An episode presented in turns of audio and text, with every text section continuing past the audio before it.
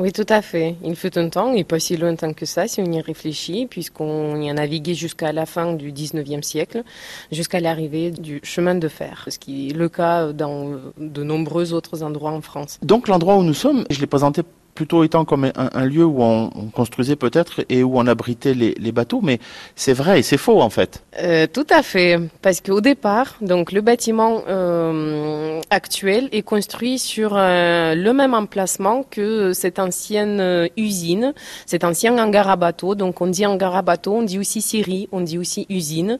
Donc il faut avoir en tête que cet endroit abritait d'autres activités que les chantiers navals mais abritait des bateaux. Alors, quels étaient les types de bateaux? Alors, euh, c'est euh, certainement euh, grâce à l'importance du port de Caserne que les chantiers navals se sont développés ici. On y a construit une barque casérienne. Donc, c'est un bateau qui allait de 9 à 14 mètres de long, très élancé, plutôt étroit, mais malgré tout très stable.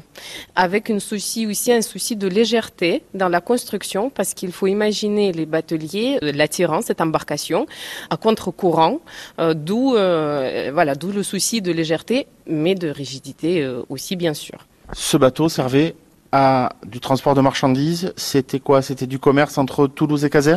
Euh, oui, entre Toulouse et Caser et même euh, en amont de Caser, puisque donc euh, il faut imaginer que les, matériaux, enfin les marchandises qui transitaient euh, sur la Garonne en amont de Toulouse provenaient pour la plupart des Pyrénées, des petites Pyrénées aussi. Donc ce sont souvent des matières premières, comme par exemple le bois, le bois de chauffage, mais aussi de construction, le bois pour la marine royale, les marbres, des, une aventure incroyable de flottage de marbre depuis même un des affluents de la Garonne qui était la Nest. Donc on parle souvent de Saint-Béat, mais il faut euh, remonter un petit peu plus haut dans les Pyrénées.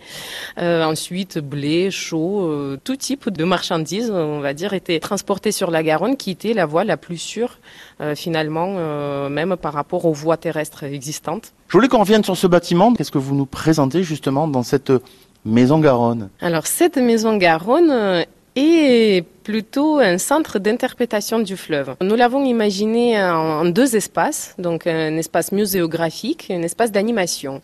Euh, la salle muséographique présente un parcours permanent dédié au fleuve. Donc elle développe euh, quatre thématiques qui sont euh, comment dire caractéristiques de la Garonne entre Boussens et Carbone. Donc ici on, parle de la Garonne commerciale effectivement, mais aussi de la Garonne aménagée donc qui a accueilli les barrages hydroélectriques et on parle aussi maintenant de la Garonne euh, préservée, celle dont on prend soin avec des actions innovantes ou inspirantes, en tout cas nécessaires pour le bien-être de tous.